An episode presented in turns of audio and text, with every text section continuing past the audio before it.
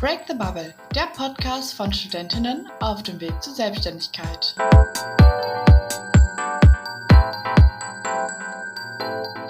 Hallo und herzlich willkommen bei einer neuen Folge bei Break the Bubble.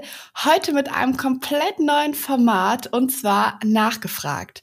Dabei geht es darum, dass Pauline und ich uns gegenseitig Fragen stellen, die wir im Vorhinein nicht miteinander besprochen haben. Das heißt, es ist das Ganze sehr intuitiv. Und wir werden uns heute mit den Studienmodellen beschäftigen. Das bedeutet, ich studiere im dualen System Mediendesign und mit dabei ist die liebe Pauline wieder. Hi, ich studiere ähm, Kommunikationsdesign, allerdings im Fernstudium, also ein bisschen anders. Allerdings sind wir an der gleichen Uni, das ist vielleicht ja auch noch ganz interessant. Genau. Und was ich einmal noch erwähnen möchte, diese Vergleiche, die wir jetzt hier anstreben, ähm, oder die Fragen-Antwort-Inhalte, äh, die beziehen sich natürlich dann in der Regel nur auf unsere Uni. Das heißt, wir studieren an der IU Internationale Hochschule ähm, an verschiedenen Standorten, aber grundsätzlich ist das Konstrukt immer das gleiche. Es sind wie immer unsere eigenen Erfahrungen, die wir hier mit euch teilen und ähm, gar nicht mal so unbedingt so faktenbasiert. Wir wollen wirklich euch über unsere Erfahrungen und unsere Situation berichten, um für euch vielleicht bei der Entscheidung zu helfen, wie ihr studieren wollt. Genau, und dann starten wir doch direkt mal mit dem nachgefragt duales Studium und Fernstudium. Pauline, wie läuft so ein Fernstudium ab? Hast du Semesterferien? Erstmal die ganz wichtigste Frage am Anfang. Und die ganz enttäuschendste Antwort am Anfang, nein, ich habe keine Semesterferien. Im Fernstudium ist es wirklich so, man hat eine Reihe an Modulen, die einfach abgearbeitet werden müssen. Die IU gibt einen Vorschlag, wie du das machen kannst, aber an und für sich kannst du die Reihenfolge auch selber bestimmen. Und es gibt in der Regel keine Abgabetermine oder Klausurtermine. Da musst du dich einfach ein bisschen selber organisieren. Und äh, dementsprechend hast du auch keine Semesterferien. Wenn du dich aber gut organisierst, kannst du dir natürlich viel einfacher irgendwie mal einen Urlaub reinplanen oder so. Das muss man einfach ein bisschen gut dabei sein, dann klappt das auch. Wie ist denn das sonst bei dir? Ähm, ja, also ich habe im Grunde noch weniger Semesterferien als du. Das heißt, äh, theoretisch darf ich mir nur im März und September ähm, Urlaub nehmen. Mein Praxispartner ist da ein bisschen entspannter. Das heißt, ich äh, bin jetzt auch äh, Ende Juni ähm, im Urlaub tatsächlich. Ähm, ja, also wir haben sozusagen in dem dualen System drei Tage Arbeit, zwei Tage Uni und das das ganze Jahr über. Das Einzige, wo wir es halt nicht haben, ist, wir haben drei Wochen im Jahr, also einmal Nachprüfungszeiten, einmal Prüfungszeit, wo wir zwei und eine Woche halt frei haben. Da haben wir komplett frei, aber wir müssen halt Prüfungen schreiben, gegebenenfalls Nachprüfungen. Und ähm, dann ist halt so ein bisschen äh, das Problem, sage ich, oder was heißt Problem? Das ist kein Problem, aber so Semesterferien wären halt schon geil, vor allen Dingen in der Selbstständigkeit, dass man da ein bisschen ähm, Zeit hat. Aber du musst im März und im September 40 Stunden arbeiten. Das heißt, ähm, ja, war es nichts mit Semesterferien.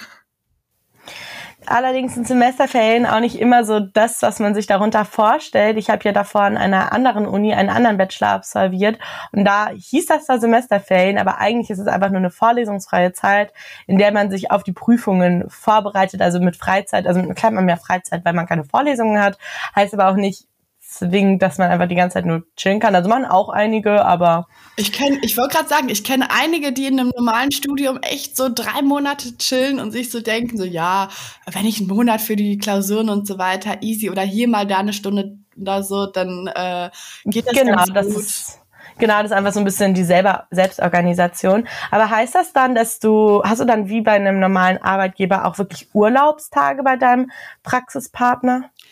Ähm, ja, tatsächlich schon. Wir haben, also ich glaube, das ist individuell geregelt. Ähm, ich glaube, das kann man jetzt gar nicht so pauschal beantworten. Ich glaube, mindestens 20 Tage im Jahr. Ich weiß nicht genau, ob es Leute gibt, die mehr haben. Weniger kann ich mir eigentlich nicht vorstellen. Ähm, dadurch, dass ich sehr viel ähm, auch im Homeoffice arbeite bei meinem Unternehmen und ähm, auch tatsächlich dann das ein oder andere Mal nicht so viel zu tun habe, ähm, habe ich dann doch vielleicht den ein oder anderen in Anführungsstrichen Urlaubstag mehr, weil ich halt einfach ähm, ja in dem Moment keine Aufgaben habe. Das ist halt wie frei haben, aber ähm, dann investiere ich die Zeit halt anders. Aber grundsätzlich gibt es äh, 20 Stunden mindestens. Und du meinst 20 Tage?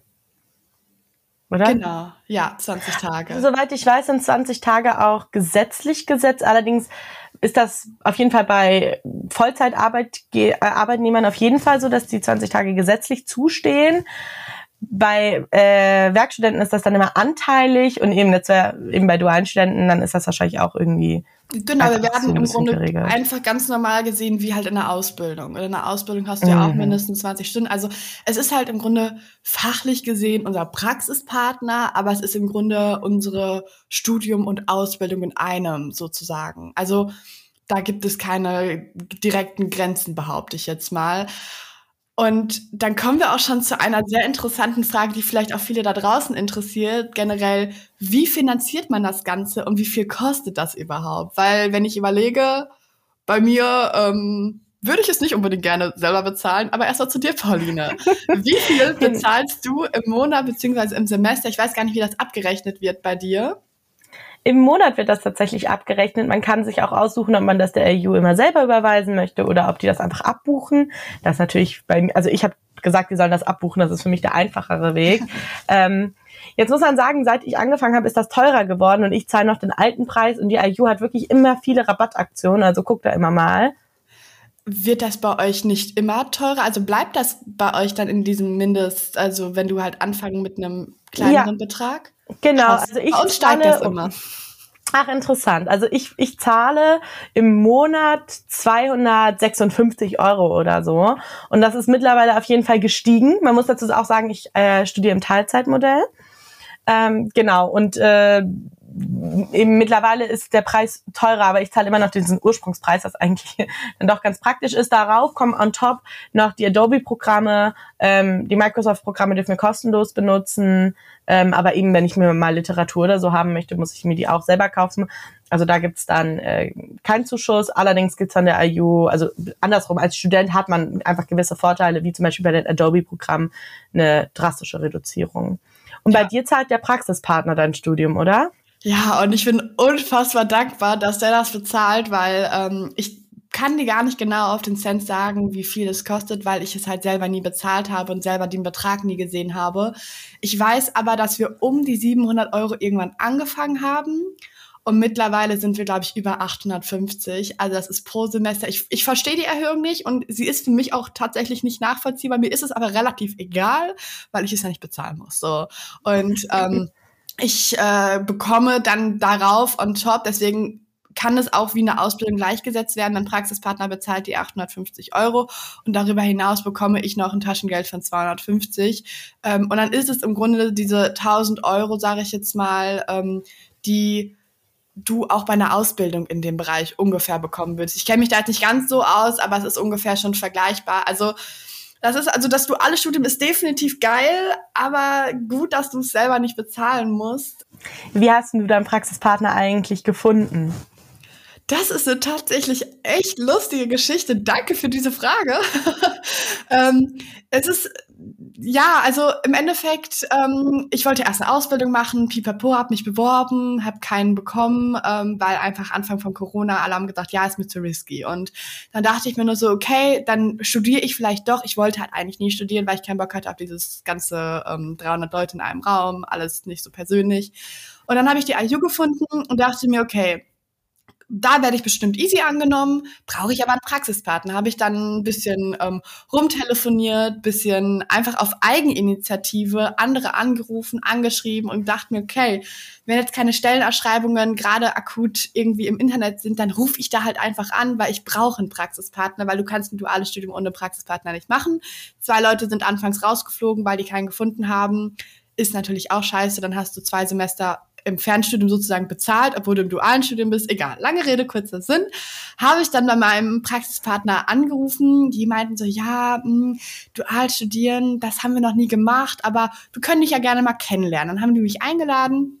Ich habe denen noch ein paar Informationen zu dem dualen Studium gegeben und ich glaube, mein Lebenslauf, nee, mein Lebenslauf habe ich mit vor Ort mitgenommen. Ansonsten habe ich denen nichts im Vorhinein gegeben, die wussten nichts über mich. Und dann bin ich da hingegangen, habe mich mit denen unterhalten, hatte auch so eine Mappe dabei mit Fotografien und so. Und äh, ja, und im Endeffekt das Lustigste an der ganzen Sache ist, dass die mein Zeugnis und auch, ähm, ja doch, mein Zeugnis haben die erst bei der Vertragsunterschreibung gesehen. Und bis heute habe ich tatsächlich nicht ein einziges Anschreiben an die geschickt. Und äh, ja, ich würde sagen, ich hatte Glück im Unglück. Ich habe sehr schnell einen Praxispartner gefunden und bin eigentlich sehr, sehr happy mit ihm. Und äh, ja, so kann es auch laufen, läuft es aber in der Regel nicht, würde ich jetzt mal behaupten. Das heißt, manche Agenturen oder manche Firmen schreiben dann auch aktiv nach dualen Studenten aus oder? Ähm, ja, definitiv. Also wenn die halt schon Erfahrung damit gemacht haben, ich glaube, mein Unternehmen ähm, würde weitere Studierende oder duale Studierende ablehnen, weil das Konstrukt einfach nicht passt, zumindest mein Studiengang mit meinem Unternehmen nicht. Aber Leute, die damit schon gute Erfahrungen gemacht haben, Unternehmen, es ist definitiv zum Beispiel von Denise das Unternehmen, die arbeiten fast nur mit dualen Studenten, weil die halt genau ihre Vorteile daraus ziehen. Und wenn du halt wirklich Vorteile daraus ziehen kannst für dein Unternehmen, dann ist es Gold wert. Kann mein Unternehmen nicht, deswegen ist es für die nicht Gold wert, deswegen setzen die halt eher auf Auszubildende. Ja, aber das ist ähm, so, wie jedes Unternehmen möchte, geht auf jeden Fall, aber ist, sage ich jetzt mal, ähm, nicht äh, der Regelfall weil eher dann, sage ich erstmal, nach einer Ausbildung gesucht wird. Aber du musst ja irgendwie auch dein Fernstudium finanzieren. Du bezahlst es ja selber, 256 Euro im Monat, ist jetzt auch nicht gerade wenig. Du wohnst auch alleine, beziehungsweise ähm, mit deinem Freund zusammen. Und wie verdienst du dein Geld? Beziehungsweise hast du einen Praxispartner? Arbeitest du währenddessen? Genau, also ich habe eine Werkstudentenstelle. Am Anfang dachte ich mir so, ach komm, als ich noch zu Hause gewohnt habe, ach 450 Euro Job sollte eigentlich reichen und habe auch mit einem 450 Euro Job gestartet. Allerdings hat sich dann in der Firma ergeben, dass die ähm, im Marketing ist eine Person weggegangen und ich habe dann einfach mal nachgefragt, ob ich da nicht eine Werkstudentenstelle übernehmen könnte und das hat dann auch geklappt und dann war ich auch zwei Jahre da und habe dann wir sind ja hier ganz transparent, ich glaube, monatlich so 1000 Euro ungefähr gekriegt. Mhm. Ähm, es waren 13 oder 14 Euro die Stunde. Ähm, genau, und ich wohne mittlerweile mit meinem Freund zusammen, sprich, äh, bei mir fallen auch so Kosten an wie Miete und Co. Das muss ich natürlich auch alles mitbezahlen. Ich habe dann auch nochmal die Stelle gewechselt, habe dann da nochmal ein bisschen mehr bekommen, habe jetzt dann nochmal die Stelle gewechselt und ähm, Genau, also da ist ein Werkstudentenjob eigentlich eine ganz coole Sache, weil das sind auch 20 Stunden in der Woche. Ähm, mittlerweile mache ich das remote. Das ist also ganz ähm, entspannt, easy und wirklich cool. Und ich kann halt auch, was bei mir wirklich praktisch ist, was du durch deinen Praxispartner in der Regel ja sowieso hast, ich kann halt das Gelernte auch wirklich anwenden. Also wenn man eine Werkstudentenstelle auch findet im Grafikbereich, das ist tatsächlich ein bisschen schwierig. Aber wenn man dann eine findet, kann man das Zeug auch anwenden und das ist dann einfach nochmal so ein Gamechanger auch im Studium. Das ist wirklich richtig, richtig cool. Wir werden darüber auch eine eigene Podcast-Folge machen, weil das Thema Werkstudent sein und Praxiserfahrung sammeln und so weiter ist, glaube ich, bei sehr, sehr vielen auch sehr wichtig. Das heißt, da wollen wir gar nicht mehr so ins Detail ähm, jetzt drauf eingehen, weil da werden wir definitiv eine eigene Folge draus machen, weil das würde jetzt den Rahmen sprengen, weil es ist ein sehr interessantes Thema und Pauline hat, glaube ich, einiges zu erzählen. Ähm, ich hatte tatsächlich noch keinen Werkstudentenjob, ähm, einfach weil ich halt nach meinem Abi direkt ins äh, duale Studium gegangen bin und sozusagen einfach meinen Praxispartner habe. Ähm, aber wie läuft das denn jetzt bei euch ab, wenn man jetzt mal so drüber nachdenkt, okay, du erarbeitest dein ganzes Semester irgendwelche Aufgaben. Habt ihr eigentlich vor euren Semesteraufgaben, wie wir zum Beispiel noch vereinzelt, so Gruppenaufgaben oder die jetzt halt nicht benotet werden?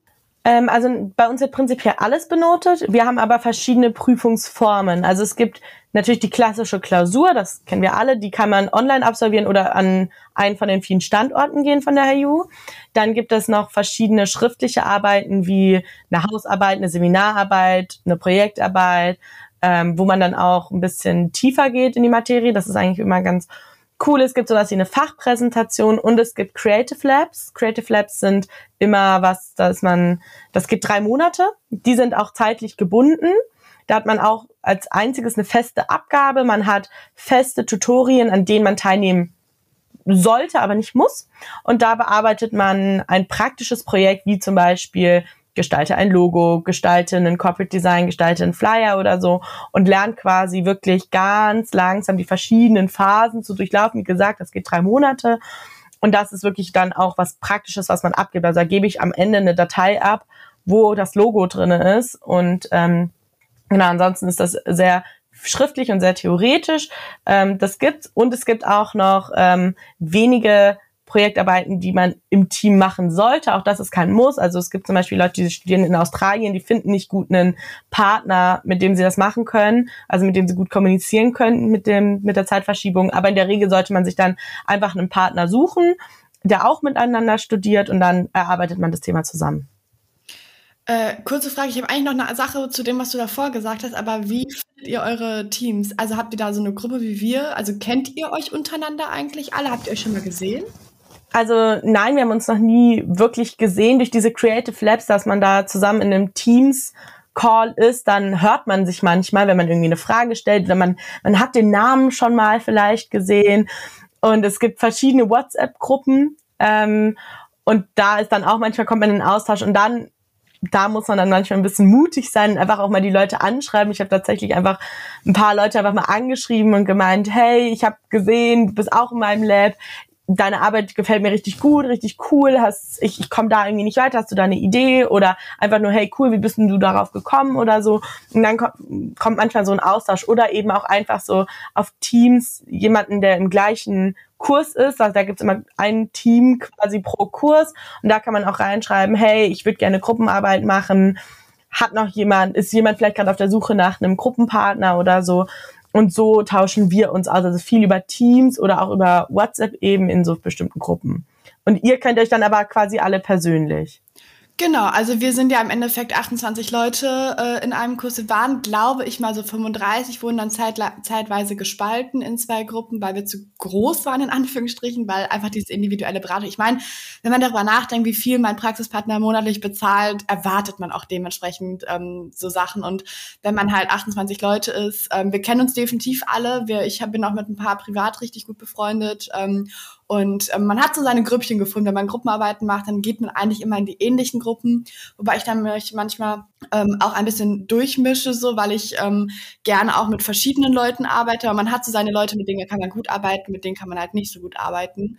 Ähm, aber was ich gerade sagen wollte, als du deine Prüfungsform äh, vorgestellt hast, dachte ich mir so, ja, haben wir auch, haben wir auch, haben wir auch. Und dann Creative Lab, hast du gesagt? Genau, Creative Lab. Also ich weiß nicht genau, ob das gleichzusetzen ist mit unserem Praxisprojekt, ob du auch ein Praxisprojekt hast, aber wir haben drei Phasen, also Konzeption, Reflexion und äh, Finalisierung. Ist das das Creative? Ja, das haben wir auch. Also ja, ich glaube schon. Ich glaube, das ist wahrscheinlich so eine Adaption, äh, okay. so ein bisschen für die äh, für den Online-Bereich. Aber wir haben genau diese drei Phasen. Auch bei uns geht das eben drei Monate. Wir haben dann, ich glaube, alle zwei Wochen ist ein Tutorium angesetzt, wo man dann wirklich fachlich die Sachen mitbekommt und entsprechend die jede andere zwei Wochen, also dass immer eine in jeder Woche irgendwas ist, gibt es eine Sprechstunde, wo man seine Ergebnisse mal zeigen kann, Feedback mhm. von den Tutoren einholen kann. Und ähm, ja, also ich glaube, das könnte was ziemlich ähnliches sein. Ja, das äh, glaube ich dann tatsächlich. Aber ich glaube, Praxisprojekt hattest du gar nicht erwähnt. Aber warum die jetzt einen anderen Namen genommen haben, egal, darum soll es ja jetzt auch gar nicht gehen. ähm, aber ich muss sagen, wenn ich das jetzt so höre, ähm, ich bin ein Mensch, der sehr viel ähm, der, der muss vor Ort sein und ich kann das nicht haben, keinen richtigen Dozenten zu haben oder auch keine Kommilitoninnen. Deswegen muss ich sagen, egal ob Fernstudium, duales Studium oder ganz normales Studium, jeder muss der Typ dafür sein. Für normales Studium wäre ich safe nicht der Typ. Für Fernstudium wäre ich aber auch nicht der Typ. Dann werde ich, glaube ich, einfach zu Hause vergammeln und ähm, weiß ich nicht, da ist auch so diese Struktur dann bei mir, glaube ich, nicht da. Und äh, durch mein duales Studium habe ich halt einen festen Stundenplan und habe sozusagen ähm, gar nicht die Möglichkeit, irgendwie was hin und her zu schieben. Ich hatte das in meinem ersten Studium ja auch so. Da waren wir auch, also ich glaube, wir waren tatsächlich auch acht Leute nur oder so. Also da war auch die individuelle Beratung sehr groß geschrieben. Das war an der Steinbeis-Universität, falls sie irgendjemand kennt. äh, die war auch sehr, sehr, sehr teuer. Ähm, und da, also da hat, glaube ich, das ganze Studium 28.000 Euro oder so gekostet. Ja. Und also das war wirklich, also da war ich auch sehr froh, dass meine Eltern äh, mir ermöglicht und haben mir das bezahlt. Und da musste ich auch nicht nebenbei arbeiten und konnte mich aufs Studium konzentrieren. Und da hat mir auch einfach wie, wie, es war sehr vergleichbar mit Schule, einfach ein Stundenplan. Und dann mussten wir dahin, uns die Vorlesung geben. Also was heißt Vorlesung? Es war eher wirklich wie Unterricht. Und dann halt wieder gehen und entsprechend eine Klausur abgeben oder meine Hausarbeit.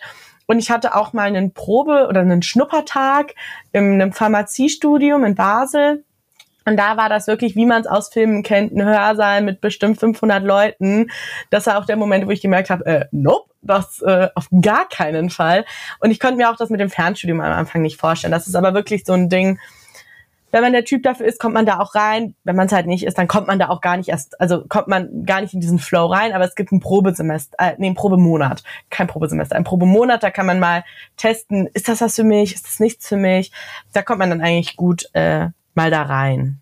Ja, definitiv. Also ich muss sagen, ich hatte ja Anfang von dem Studium war ja so Hochzeit von Corona. Äh, ich hatte nur Online-Unterricht und ich saß irgendwann vor dem Rechner, dachte mir so, boah, eigentlich würdest du dich jetzt am liebsten ins Bett legen, einfach iPad aufstellen und so nebenbei so ein bisschen zuhören, weil ich einfach, ich hatte überhaupt gar keine Energie. Und ich sitze ja sowieso, oder wir sitzen ja generell als Designer, Marketing-Leute, sitzen wir eigentlich generell den ganzen Tag gefühlt am Schreibtisch, wenn wir arbeiten. Ähm, und ich kann mir das nicht vorstellen. Also wenn ich in der Schule sitze, also ich habe ich hab, ich hab Schule früher geliebt, muss ich sagen. Also ich jetzt nicht die Prüfungen oder so oder auch nicht die Leute da, aber ich habe mich richtig gut mit meinen Lehrern verstanden. Ich konnte richtig viel von denen lernen und ich saß da einfach und ich hatte Spaß und das hatte ich habe ich jetzt auch im dualen System und deswegen bisschen schade, dass wir am Anfang halt viel online hatten, aber ich meine, mein Gott, das hat nicht nur uns betroffen, ähm, aber jetzt haben wir wirklich wieder ähm, jetzt bin ich zum Beispiel Freitag von 9 Uhr bis 18 Uhr in der Uni da habe ich jetzt auch nicht so Bock drauf, aber mein Gott, das ist dann auch mal dabei. Sind deine Noten eigentlich deinem Praxispartner wichtig? Also musst du dem irgendwie die Noten vorlegen oder so? Und irgendwie, wenn du schlechte Noten hast, verlierst du das? Also ist das wie so ein bisschen bei einem, also bei einem Stipendium gibt's das ja manchmal. Oder ist dein Praxispartner deine Noten im Prinzip egal? Ähm, ich würde jetzt mal behaupten, dadurch, dass bei uns eigentlich schon feststeht, dass ich nicht bei meinem Praxispartner bleibe, einfach weil ich meine Zukunft nicht im Webdesign sehe, ähm, ist es meinem Praxispartner relativ egal. Natürlich freut er sich, wenn ich gute Noten habe. Und ich habe auch tatsächlich, gestern war ich ja im Büro und habe ähm, mit meinem Chef gesprochen und meinte so, der war jetzt irgendwie zwei, drei Wochen krank. Und dann habe ich ihm so erzählt, was so passiert ist und dass wir Noten bekommen haben. Und ich hatte halt ähm, eine 3-0 schön in Medienrecht, also freut euch auf die Klausuren. Vor allen Dingen hast du im dualen Studium, hast du einfach Fernstudiumklausuren. Das heißt, du hast im Grunde wie die Fernstudium-Leute ein komplettes Buch, kein Dozenten. Wir haben mittlerweile einen Dozenten, aber das ist so. Die Klausuren werden von einem Computer generiert, die lasse ich mal komplett hingestellt, die finde ich absolut scheiße.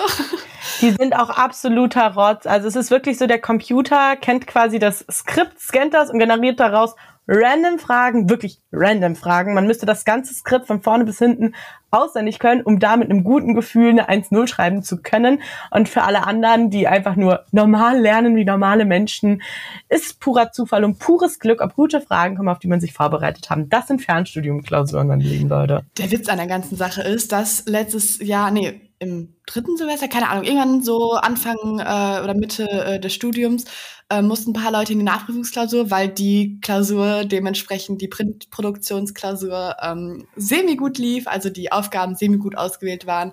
Und in der Nachprüfungsklausur kamen einfach zweimal die gleichen Aufgaben dran. Es war halt wirklich identisch. Das war vielleicht ein Wort wurde geändert und äh, die wurde dann hinterher tatsächlich rausgestrichen. Aber ich denke mir in dem Moment so, guckt da keiner vorher mehr nach, ob die Klausur so Sinn macht oder ob die Aufgaben so Sinn machen. Also das ist so ein bisschen fragwürdig, sage ich jetzt mal an der einen oder anderen Stelle. Das heißt aber, dein Praxispartner bekommt deine Noten eigentlich nur mit, wenn du ihm die sagst. Aber der, der hat jetzt nicht irgendwie Einblick in deine Noten oder so. Ähm, nee, also Direkt nicht, nein. Also früher war es so, als wir angefangen haben zu studieren, dann waren die Studienberater auch noch so richtig motiviert. Ja, und ähm, alles halbe Jahr wollen wir ein Gespräch mit allen Praxispartner und dann halt den Kom oder den Studenten halt haben. Ich glaube, ich hatte ein Gespräch, wo ich mich eher über die Uni aufgeregt habe, als über meinen Praxispartner, was gar nicht der Sinn der ganzen Sache war. Aber ich dachte mir, ja, ich habe ja sonst keine Möglichkeit, da irgendwie was zu sagen. Ähm, und ich glaube, ich glaube, mein Praxispartner ist einfach sehr entspannt. Da bin ich auch unfassbar dankbar für, dass ich meinen Praxispartner habe, weil ähm, ich glaube, ich hätte diesen Weg, den ich jetzt gegangen bin oder noch gehen werde, nicht bestreiten können, wäre ich nicht bei diesem Praxispartner.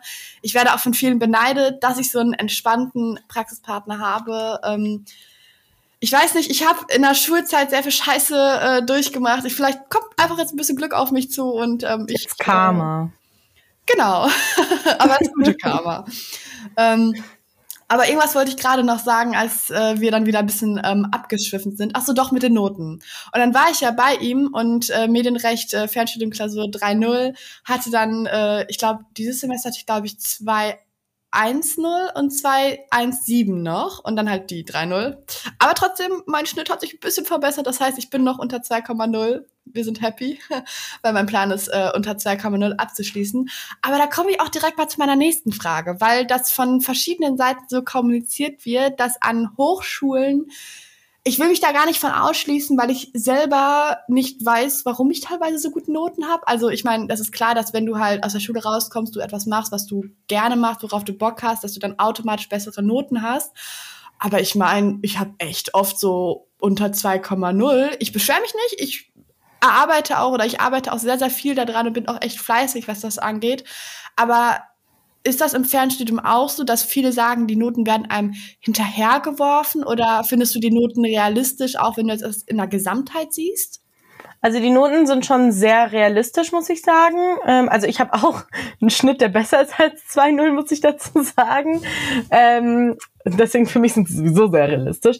Nee, aber es ist wirklich so, also ich kenne Leute, die haben erzählt, so ja, so Module rushen die halt total durch und machen die in zwei Wochen. Dann kriegen sie halt eine 3-0, aber denen ist der Schnitt eh nicht wichtig. Die wollen einfach nur das Studium schnell durchkriegen. Und da bin ich schon mal ein bisschen immer erleichtert, weil ich mir denke, naja, wenn die das in zwei Wochen machen würden und eine 1-0 kriegen würde, könnte irgendwas nicht stimmen.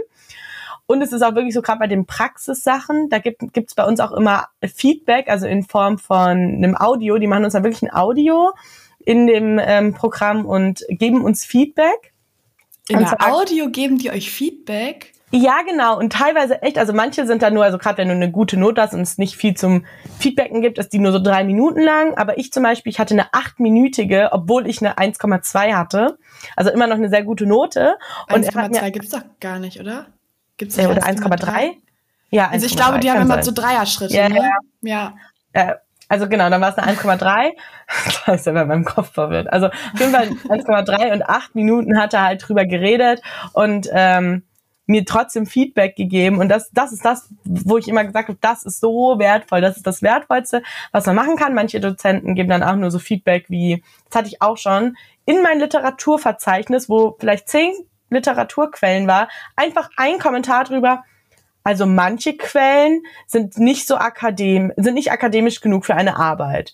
Wo ich dann da, okay, nehme ich an, aber welche denn? Liebe Frau, welche? Damit ich das lernen kann. Ähm, aber eben, also sie sind schon realistisch. Du merkst dann schon so, mh, ja, okay, ja, da und da hätte es nochmal verbessert werden können. Und natürlich die Online-Klausuren oder generell die Fernstudium-Klausuren. Ja, wie gesagt, das ist eine Glückssache, ob du da eine gute Note kriegst oder nicht. Ja, also Glückssache, also ich muss sagen, ich habe ein Beispiel und vielleicht hört diese Person diesen Podcast auch. Ich weiß, dass sie schon ein paar Folgen gehört hat. Ähm, falls ja, fühl dich angesprochen. Du arbeitest zwei Wochen vor Beginn dieser Prüfung an diesem Modul, hast mich letztes Semester gefragt, zwei Tage oder einen Tag bevor die Präsentation gehalten wurde. Nur eine Präsentation, aber es ist trotzdem eine Präsentation, an der ich gefühlt anderthalb Monate gearbeitet habe. Er fragt mich so, ja, was ist das Thema? Ich so, Bruder, dein Ernst? Weil ich schwöre dir, das ist eine wahre Geschichte. Und ich habe mich so darüber aufgeregt und er hat im Endeffekt eine gute Note bekommen. Oh, wow. So, also der hat halt wirklich, ich weiß nicht genau, ich habe ihn jetzt, glaube ich, gar nicht gefragt mehr, muss ich mal fragen, was er für eine Note bekommen hat, aber ähm, die ist wahrscheinlich safe auch unter 2,0. Und in dem Moment denke ich mir einfach nur so, warum? Warum kannst du einen Tag vorher damit anfangen und einfach eine 1,5 oder so haben? Deswegen ja, fühle ich angesprochen und ich hasse es. Wobei ich aber auch andersrum sagen muss, ähm, ich habe ja Prüfungsangst und so weiter, deswegen muss ich sowieso immer ein bisschen mehr tun als andere, damit ich einfach mm, ähm, ja, mich vorbereitet fühle, weil ähm, egal was es im Endeffekt für eine Aufgabe ist, ich muss da im Grunde wirklich mein Bestes tun, um wirklich das Gefühl zu haben, auch wenn ich dann hinterher eine schlechte Note habe, kann ich sagen, ich habe alles dafür getan. Mehr konnte ich in dem Moment nicht. Und deswegen bin ich gar nicht im Grunde neidisch darauf, dass es Menschen ja, was heißt neidisch? Also ich fände schon geil, wenn man es halt so selber könnte, so einen Tag vorher anfangen und so die Nacht durchhasseln. Kann ich einfach nicht. Ähm, aber das auf jeden Fall dazu, dass wenn man auch kurzfristig äh, mit einer Prüfung anfängt, kann es auch funktionieren. Ich gebe euch da draußen nur einen Rat. Macht es nicht. Lernt was von diesem Studium und ihr müsst nicht unbedingt das Ganze so durchhasseln innerhalb von drei Monaten. Ähm, dass ihr wirklich ähm, alles auf den Point richtig habt. Darum geht's gar nicht, sondern ähm, nehmt euch einfach die Feedbacks zu Herzen, ähm, weil wir kriegen während des Studiums viel, viel mehr Feedback als im Endeffekt bei den Prüfungen. Bei den Prüfungen ja. steht teilweise irgendwie nur, ich glaube, letztes Mal irgendwie, ich hatte eine 1,3 und dann war nur als Feedback, ja, also die Formalitäten ähm, in der dritten Abgabephase hättest du noch mal alle drei Phasen abgeben müssen bezüglich Praxisprojekt.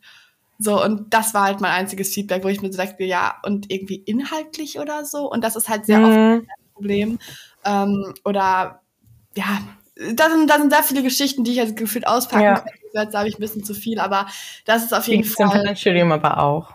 Ja, ja. ich glaube, dass äh, da unterscheiden sich die Studien ähm, gar nicht unbedingt, oder die Studienmodule, ähm, Modelle, wie auch immer, unterscheiden sich da, glaube ich, gar nicht so im Detail. Aber wir haben jetzt auch viele verschiedene ähm, Unterschiede schon herausfinden können. Du hast ja gesagt, das duale Studium ist ja so ein bisschen ein Mix aus Studium und Ausbildung. Du hast aber dann danach einen normalen Bachelor, also jetzt nicht irgendwie einen Level niedriger oder so, sondern du kriegst als Abschluss einen Bachelor, oder? Genau, das ist ja generell, also man sagt ja grundsätzlich von dem, ja, ich werde nicht Niveau sagen, von der Abstufung her ist Ausbildung ganz unten egal was du jetzt machst, das, darum geht's gar nicht. Dann kommt im Grunde, ich weiß gar nicht, Studium, Fernstudium ist, würde ich jetzt mal sagen, gleichgestellt mehr Das ist gleich, ja. Ähm, genau, und duales Studium ist halt nochmal on the top, weil du halt ein Studium und eine Ausbildung im Grunde in einem hast. Das heißt. Okay, aber als Abschluss hast du ja trotzdem, ich sag mal in Anführungsstrichen, nur den Bachelor genau. und nicht Bachelor und ein Ausbildungszeugnis. Ja, doch. Ich habe ein ah, Ausbildung. Okay. Also ich weiß nicht genau, inwieweit mein Ausbildungszeugnis ausfällt, aber der Vorteil, was ich ja im Endeffekt habe, ich kann sagen, ich habe einen Bachelor und dreieinhalb Jahre Berufserfahrung. So, und das ist halt dieser Vorteil von dem dualen System. Und ich weiß nicht, inwieweit ähm, so ein Schreiben im Endeffekt ausfällt, aber wir bekommen definitiv eins. Wie sage ich jetzt mal, ähm, nach einer Ausbildung gehst du ja auch und kriegst dann so ein Schreiben mit. Ich weiß nicht, wie man das nennt. Ausbildungsschein. Genau, so. Und ich denke mal, irgendwas in der Art werde ich auch bekommen.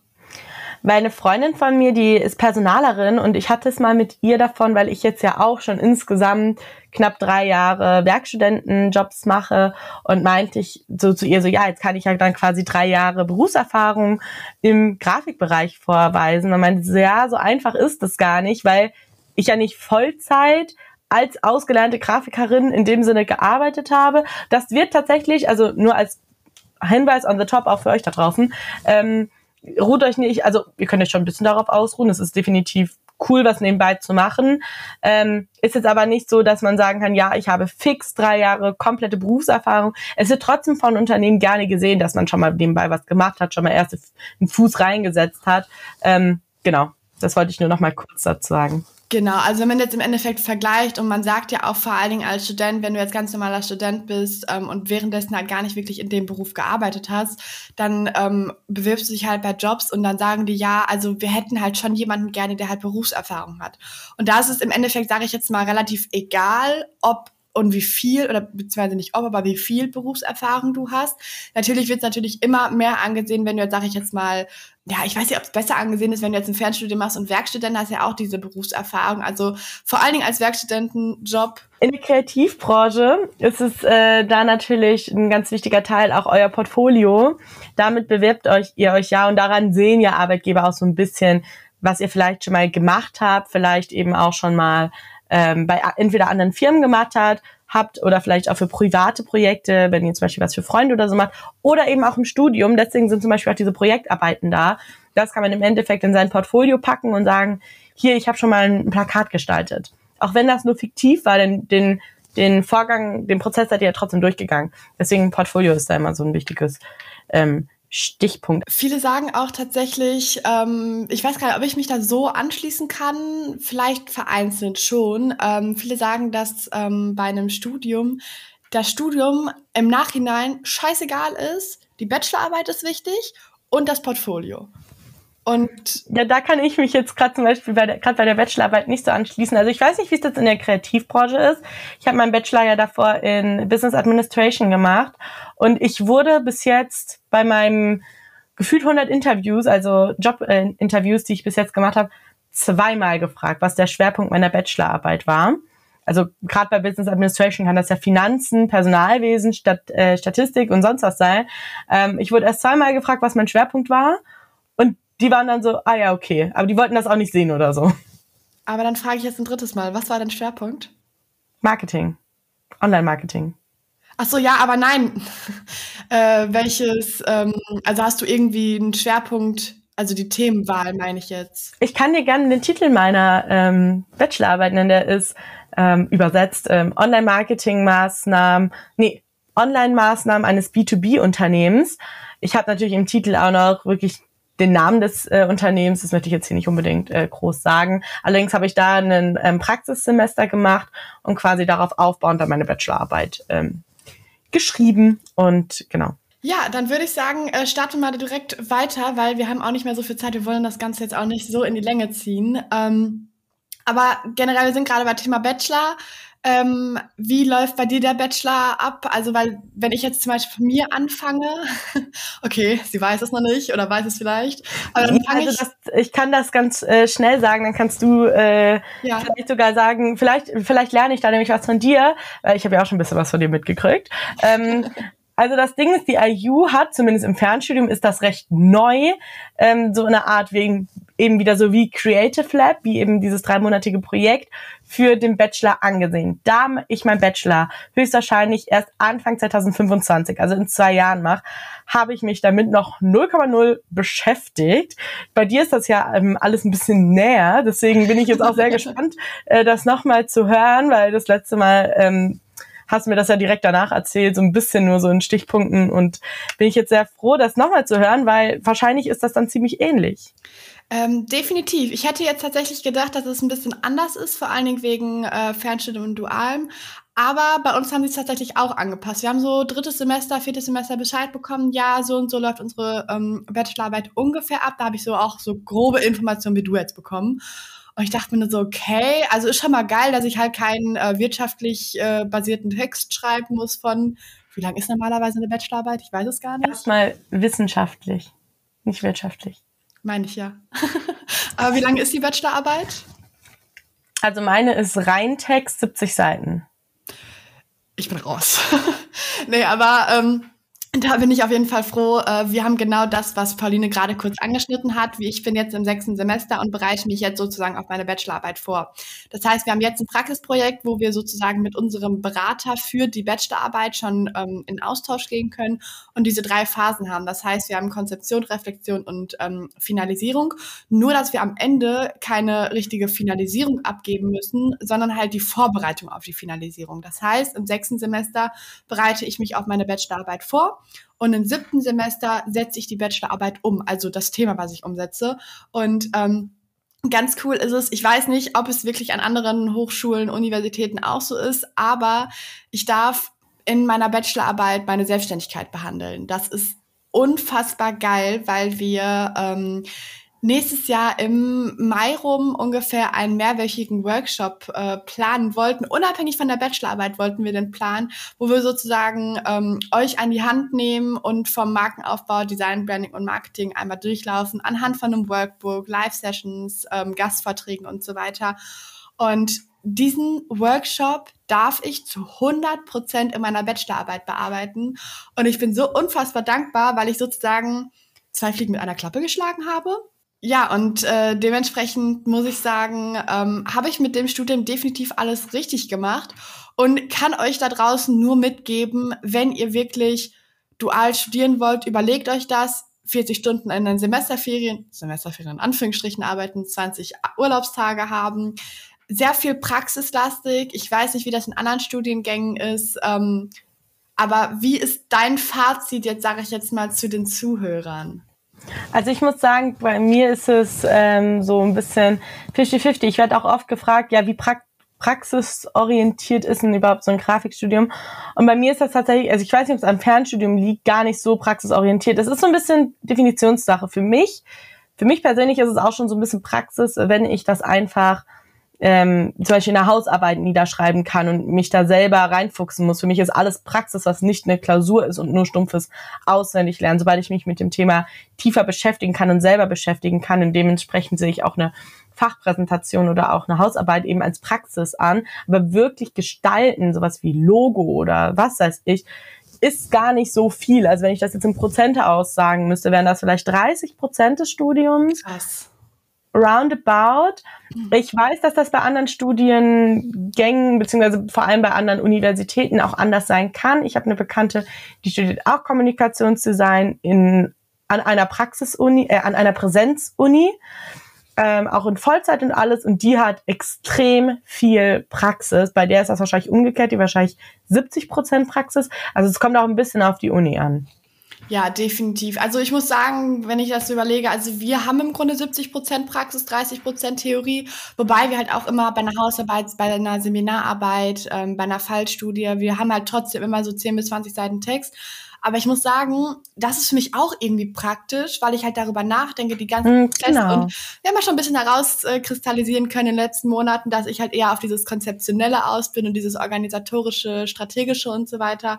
Deswegen ähm, ist es eigentlich genau meins. Deswegen habe ich gefühlt 100 Prozent, äh, ja, ich sag mal 90 Prozent Praxisanteil. Äh, was passiert eigentlich, wenn du während dem Studium gekündigt wirst, beziehungsweise kannst du gekündigt werden oder hast du irgendwie Kündigungsschutz? Ähm, du hast als Auszubildender oder als Student, ja, Student jetzt nicht unbedingt, aber Dualstudent und Auszubildender hast du generell einen Kündigungsschutz. Das heißt, sie können dich nicht einfach random kündigen. Das geht nie, ähm, weil da Studenten und, ähm, ne, die haben halt nochmal eine gesonderte ähm, Regelung, was das angeht. Es ist schon mal tatsächlich vorgekommen, dass der Arbeitgeber dann zu dem Studenten gegangen ist und gesagt hat, ja, also wir können dich jetzt nicht gebrauchen, kannst du vielleicht gehen? So, dann ist es halt, sage ich jetzt mal, im Ermessen der Studenten, sich halt dann was Neues zu suchen. Wenn du dir aber was Neues suchst und du halt wirklich nicht gekündigt wirst und du freiwillig, sage ich jetzt mal, gehst, ähm, dann musst du 200 Euro bezahlen, damit du das, damit du den Praxispartner wechseln kannst. Mhm. Und ähm, das hat den einen oder anderen schon hart getroffen. Und äh, da gab es auch schon, also es gibt halt verschiedene ähm, Arten. Ähm, der eine hat zum Beispiel gesagt, du willst, dass ich gehe, dann bezahl auch die 200 Euro, dass ich gehe. So, und dann haben die Arbeitgeber ja, hätte ich auch gemacht. Ja, genau. Aber so, dann gab es auch andere, ähm, wo, sage ich jetzt mal, ähm, diese Harmonie gar nicht äh, gegeben war und sie so unzufrieden in ihrem Praxisunternehmen waren, wo sie dann gesagt haben, ich kann hier nicht bleiben, ich lerne hier nichts, ich will hier nicht, ich mhm. mich nämlich nicht gut. Und dann sind sie halt auch gegangen und mussten halt diese 200 Euro bezahlen. Also möglich ist es definitiv. Du kannst auch, glaube ich, wenn ich das richtig verstehe, jederzeit ins Fernstudium wechseln. Wenn du mhm. zum Beispiel ähm, keinen neuen Praxispartner findest, das ist möglich, dann ah, okay. aber für dich dann die Kosten an. Und seit neuestem gibt es bei der IU dieses Mai-Studium, glaube ich. Und da hast du sozusagen mhm, ja. einen virtuellen Campus. Das wollte ich tatsächlich machen, kann ich aber nicht machen, weil es My Campus für meinen Studiengang und meinem Semester noch gar nicht gibt. Das heißt, mhm. ich alleine in meinem Semester und das geht halt nicht. Also meinst My Studium, My Campus gibt's natürlich äh, für alle Studiengänge in allen Formen. My wo ist der Unterschied? My Campus ist die Plattform, wo du die ganzen Kurse einsehen oh, kannst, die Noten. Ja. Genau, du meinst ja. den virtuellen Campus in My Studium. Das genau. ist ein bisschen genau. dran mit den ganzen Worten. Äh, ja. Nur, dass ihr jetzt nicht irgendwie denkt, hä, wie, ich habe äh, das gar nicht so in dem äh, Studiengang, aber das gibt's. Und jetzt habe ich noch eine Frage, weil wir jetzt gerade so bei dem Kündigen sind. Ich habe das bei manchen Ausbildungen mitbekommen von Freunden, dass die nur eine dass sie nur eine gewisse Anzahl an Tagen während ihrer Ausbildung krank sein dürfen. Also dass sie zum Beispiel nur zehn Krankheitstage während den gesamten drei Jahren haben dürfen. Hast du da auch irgendwie so eine Beschränkung oder ist das gar nicht festgelegt? Ähm, boah, da bin ich jetzt tatsächlich ein bisschen überfragt. Es kann gut sein, dass der ein oder andere Arbeitgeber damit strenger umgeht. Ähm, bei mir schreibe ich morgens meinem Chef, mir geht's nicht gut, ich habe keine Ahnung was. Dann sagt er, okay, bleib zu Hause, wir sehen uns, wenn du wieder gesund bist. So, also das ist eigentlich bei uns mhm. sehr, sehr easy und ich brauche auch keinen Krankenschein oder sonstiges holen. Ähm, ich muss halt einfach nur schreiben, dass ich krank bin ähm, und dann bleibe ich halt einfach zu Hause. Ich weiß halt nicht, ähm, ob das woanders halt. Ich kann mir schon gut vorstellen, dass es halt woanders strenger ist, weil ich halt auch einfach weiß, dass mein Praxisunternehmen einfach mega entspannt ist. Ja, ich kenne das vor allem äh, auch bei Ausbildungen eher im medizinischen Bereich. Da kann ich mir auch noch vorstellen, dass das da auch noch einen anderen Hintergrund hat. Ich habe es aber allerdings auch schon bei dem ein oder anderen anderen Ausbildungen gehört in einem anderen Bereich. Deswegen dachte ich, vielleicht ist es bei dir auch so, aber Glück für dich, weil ich finde das immer schwierig, Krankheitstage zu beschränken, weil, naja, was kann ich dafür, wenn ich eine Grippe kriege? Ja. Oder was kann ich dafür, wenn ich die Treppe runtergeschubst werde? Keine Ahnung, mir ein Bein brech, was weiß ich. Äh, Deswegen finde ich das immer ein bisschen schwierig. Aber gut, im Gesundheitsbereich sind es natürlich dann auch nochmal andere Geschichten. Ja, deswegen bin ich auch definitiv froh, dass ich halt zum Beispiel auch viel im Homeoffice arbeiten kann, weil äh, wenn du halt die Möglichkeit des Homeoffice hast, bist du halt bei einer Grippe, hast du jetzt nicht Bock, dich da sechs, sechseinhalb Stunden oder so ähm, da ins Büro zu setzen. Ich weiß gar nicht, ob ich das überhaupt gesagt habe. Wir müssen übrigens 20 Stunden die Woche arbeiten. Also Montag, Dienstag, Mittwoch. Es gibt aber auch Mittwoch, Donnerstag und Freitag, je nachdem, wie du halt Uni hast. Das wollte ich nur gerade mal kurz äh, dazwischen werfen, bevor das, glaube ich, ein bisschen untergegangen ist. Ja, und wie lange geht dein Studium generell, aber dann auch volle drei Jahre, richtig? Dreieinhalb Jahre sogar. Dreieinhalb Jahre. Also theoretisch sogar vier Jahre, weil äh, wir jetzt irgendwie ein achtes Semester haben. Ich blick da mhm. tatsächlich mhm. selber noch nicht ganz durch. Ich kann euch ja gerne mal auf dem Laufenden halten, wenn ihr darauf Bock habt, ähm, weil sozusagen nach dem siebten Semester hast du deine ganzen Prüfungen in der Regel, sage ich jetzt mal, wenn du normal durchgekommen bist, fertig. Und du darfst übrigens auch nicht unbedingt deine Klausuren so nach hinten schieben, wie du gerade Bock hast, sondern die Klausuren sind, wenn du an dem Tag nicht da bist, hast du eine Nachprüfung, dann hast du noch eine Nachprüfung, dann bist du raus. So, also das nur mal kurz, ähm, bevor ich das auch noch vergesse zu sagen. Aber, was soll ich sagen? Wie lange dein Studium geht? Genau, aber ähm, bei uns ist das so, das habe ich jetzt auch erst vor kurzem erfahren, dass wir nach dem siebten Semester sozusagen ähm, das achte Semester noch haben. Müssen wir nicht bezahlen, wenn wir alle Prüfungen fertig haben und wir sozusagen nur noch auf die Antwort der, der äh, Bachelorarbeit warten. Wenn aber die Bachelorarbeit negativ ausfällt, das heißt, du bist durchgefallen, ähm, dann müsstest du dich halt theoretisch wieder immatrikulieren und dann halt erstmal die Immatrikulations, ich glaube, das sind auch irgendwie 200, 250 Euro oder mm, und dann das ja. Semester noch bezahlen und dann sozusagen halt die Bachelorarbeit nochmal neu schreiben. Deswegen kannst du auch kostenfrei das achte Semester nutzen und halt sozusagen einfach ein halbes Jahr noch weiterhin Student sein. Ich meine, beschwere ich mich nicht, ein halbes Jahr weiter Studentenstatus, muss halt nur das Semesterticket ähm, weiter bezahlen. Wobei, ich weiß gar nicht, ob die Umfrage bei dir angekommen ist. Sie sind gerade, du hast das ja ein Semesterticket, glaube ich, gar nicht, ne? Nö. Aber bei uns geht auf jeden Fall gerade ähm, eine Umfrage rum von der ähm, IU, ob wir das Semesterticket abschaffen wollen, weil es ja jetzt gerade dieses Deutschlandticket gibt. Ich muss sagen, ich habe in diesen drei Jahren, wo ich jetzt studiere, nicht ganz ähm, fünfmal die Bahn benutzt. Thema. Das ist aber eine Ausgangslage. Weil ich ja zum Beispiel sehr, sehr viel Bahn fahre. Aber du ich glaub, das ist aber so ein und du wohnst in der Innenstadt, mehr oder weniger. Ich wohne im Dorf. Da ja, genau. Nichts. Ach, du geht gar Aber wie viel mehr. kostet, wie viel kostet denn das Semesterticket bei euch? Ähm, das kann ich auf den Cent auch nicht genau sagen, weil mein Praxispartner das tatsächlich bezahlt. Ah. Das heißt, äh, die Rechnungen gehen direkt an ihn weiter. Ähm, ich habe mit Denise darüber gesprochen. Ich glaube, irgendwas mit 220 Euro mittlerweile. Es war ja mal 180. Mittlerweile. Pro Semester? Pro Semester. Also Aber für ganz NRW ja, für ganz NRW. Aber okay. wenn du überlegst, 49 Euro, also 220 Euro und 49 Euro im Monat kostet ein Deutschlandticket, ja, ja. damit kannst du komplett Deutschland, dann ist das Semesterticket so, warum soll ich das jetzt nochmal bezahlen? Naja, ich reg mich nicht auf, weil ich bezahle es im Endeffekt nicht. Ähm, ich muss es halt nur im achten Semester bezahlen, weil ich dann sozusagen keinen Praxispartner mehr habe. Das heißt aber, ich kann mich im achten Semester, das heißt von März 2024 bis September 2024, komplett auf die Selbstständigkeit konzentrieren, weil ich ja theoretisch noch Student bin, aber sehr viel Zeit habe. Also bei mir sind das ähnlich. Ich habe, ähm, also ich habe auch acht Semester, liegt aber daran, dass ich Teilzeit studiere. Sprich, das sind auch vier Jahre. Also ein Semester geht ja immer ein halbes Jahr, sechs Monate. Und ähm, ich habe, oder wir haben die Möglichkeit, wir kriegen äh, ein gratis Semester.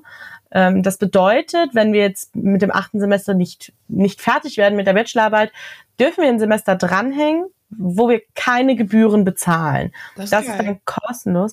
Genau, und ich habe auch äh, die Vermutung, dass ich das in Anspruch nehmen werde, äh, um das mal vorsichtig auszudrücken und ähm, einfach in den Zeitraum dann auch meine Bachelorarbeit schreiben möchte, weil ich weiß auch noch gar nicht, wie das läuft eben mit der Bachelorarbeit, dadurch, dass das ja dann so ein projektbezogenes Ding ist, mhm. wird das ja irgendwie zeitgebunden sein. Also da kannst du ja nicht einfach random irgendwann mal dazu stoßen. Das heißt, es wird wahrscheinlich verschiedene Start- Tage oder Startdaten geben.